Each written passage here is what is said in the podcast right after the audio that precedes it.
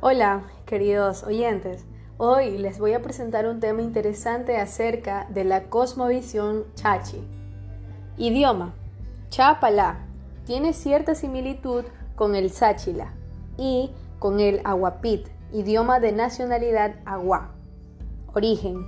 Según Brinton, ubica su idioma dentro del tronco lingüístico de los barbacoas, una etnia que habitó la parte superior del río Patia en el sur de Colombia. Territorio.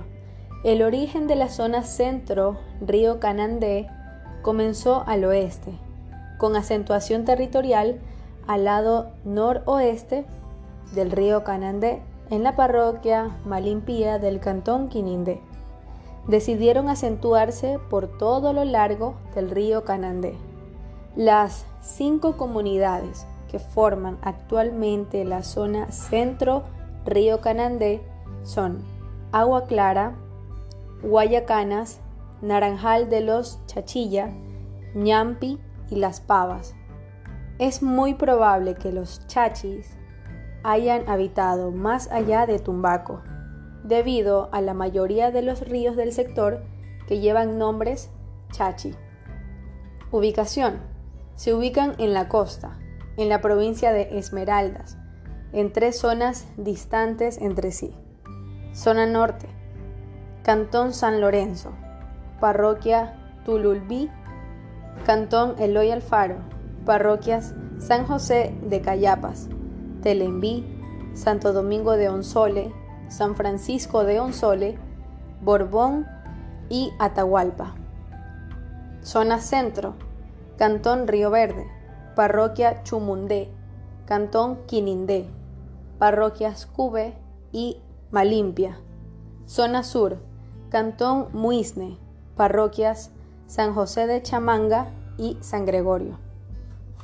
Accesos. La principal vía de acceso para las zonas chachis es por medio del río Candé. De ahí se puede encontrar a las cinco comunidades que se encuentran en este río. Población y organización social.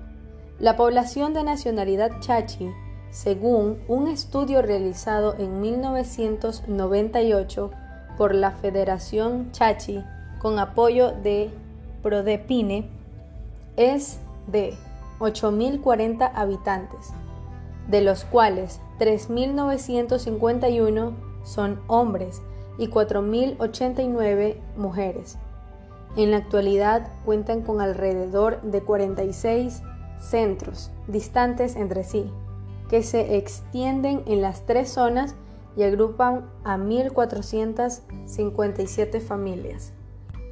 Organización social, integrada por los abuelos, padres, hijos, yernos, nietos, nueras, familias que son influenciadas por el uñi o gobernador, que hace de autoridad de la comunidad, así como la nacionalidad agua y éperas. Ellos eligen a sus autoridades de forma abierta. La vestimenta. Para los hombres, un short ajustado y con una camisa confeccionada en forma de saco. Estas estaban hechas de calicó, es decir, una tela fina hecha de algodón. Las mujeres utilizan falda triangular de una sola pieza, confeccionada con hilos de algodón que llegan hasta los tobillos y se amarra en la cintura a través de fajas, el dorso descubierto, a veces cubierto con collares elaborados de semillas. Para la producción textil se emplean telares de cintura primitivos e hilos de algodón. Vivienda. Es de planta rectangular, techo inclinado cubierto de hojas. Está construida de postes de chonta y guadua, hojas de paja toquilla o lisán, bejucos del monte, la casa no tiene pared. Ellos viven con ventilación pura. Tienen espacio seleccionado para cada actividad familiar.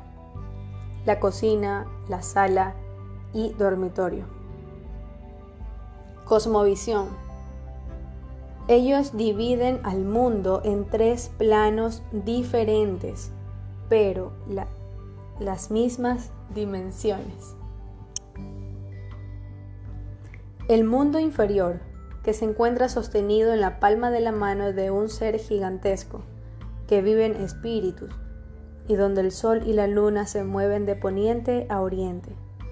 El mundo intermedio, donde viven los seres humanos. Y el mundo superior, que carece de ríos y mares, por lo que es una zona seca y habitan los seres de los que nada se conoce.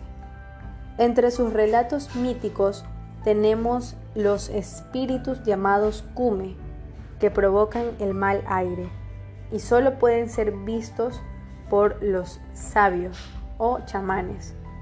Viven en las pozas, ondas y montañas. Persiguen a las personas en la noche y si alguien respira su aliento, muere. Concluyo con esto.